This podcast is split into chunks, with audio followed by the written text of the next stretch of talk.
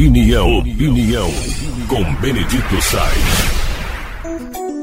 Uma menina de 13 anos no Reino Unido conseguiu ter a remissão de um câncer de sangue incurável por meio de uma terapia celular inovadora. Ainda está em fase experimental, mas essa terapia inovadora usa células imunes geneticamente modificadas de um doador voluntário saudável.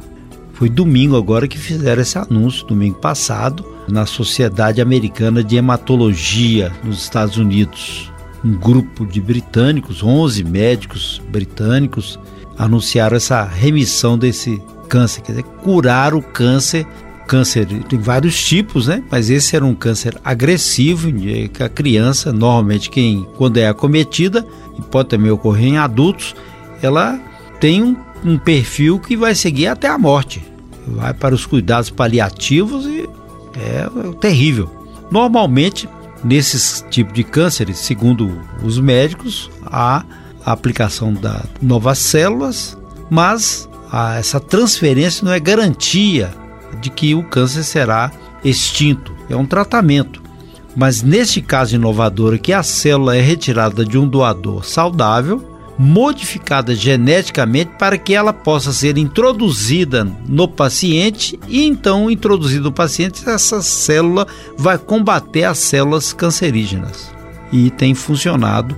Aí depois faz a, a medula óssea né? Mas é, tem funcionado. Isso é uma pesquisa que ainda está na fase embrionária, mas está dando os bons resultados e no futuro será uma prática normal a cura do câncer. Agora, prestar bem atenção: quantos milhões que estão sendo gastos para ir à Lua agora e quantos milhões estão sendo gastos para preparar a ida até Marte?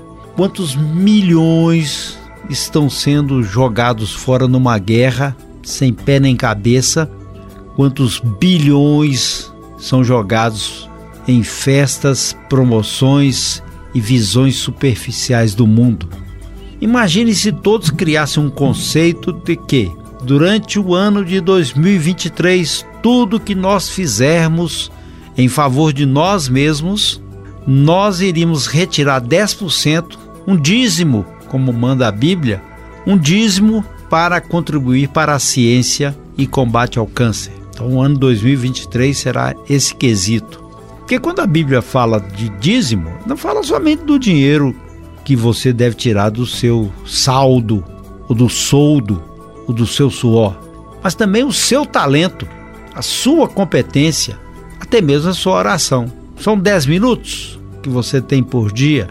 Ou quanto tempo você deixa por dia para pensar no outro, pensar no amanhã, pensar na bondade, na caridade, na fraternidade. Quantos minutos você tem? Qual o seu dízimo? A sua competência? Se é bom professor, não, vou tirar aqui para poder ensinar gratuitamente as pessoas a escreverem. Você é um médico? Não, essa parte aqui eu vou fazer uma campanha solidária para detecção de um tipo de câncer, ou então um oftalmologista, ou então um médico ginecologista. trabalho 10% também eu vou dar da minha parte. Esse detalhe do avanço no combate às doenças, ele exige continuidade, muito recurso, pesquisa é muito, que tempo da um dá errado você gastou milhões, dá errado de novo você gastou mais milhões. E então para se chegar à cura, tem que ter um processo de envolvimento coletivo e também muitos recursos e evitar os desperdícios que a gente enxerga com projetos que podem ser importantes? Podem. Mas eles são importantes ou são prioridade? É colocar em prioridade.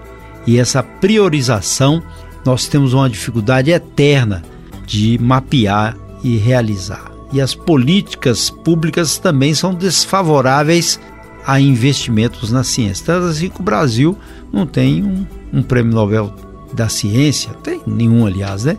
Mas não tem porque a pesquisa é muito lenta e os grandes pesquisadores, primeira oportunidade, sai fora do Brasil. Mas a gente não pode usar isso como argumento para evitar a participação de todos e gastar um pouco do seu talento, do seu dízimo, da sua competência ou então da sua visão nessas investidas da ciência, porque é aí que pode surgir o caso de salvar uma menina como essa de 13 anos que conseguiu a remissão de um câncer normalmente terrível e assassino, sem piedade. Vocês compreendem como é importante o envolvimento de todos e o esclarecimento? Porque a gente está vivendo uma sociedade tão egoísta, tão ególatra, que a gente não está sabendo mais onde participar, quando participar, como participar e se de fato a gente vai participar. E aí as discussões superficiais ficam sendo emanadas ou comandadas por tudo aquilo que tem também somente o momento e não o futuro, não o pensamento futuro. Dá para a gente refletir sobre isso aí, né? Quanto é que você vai participar? Como você pode participar?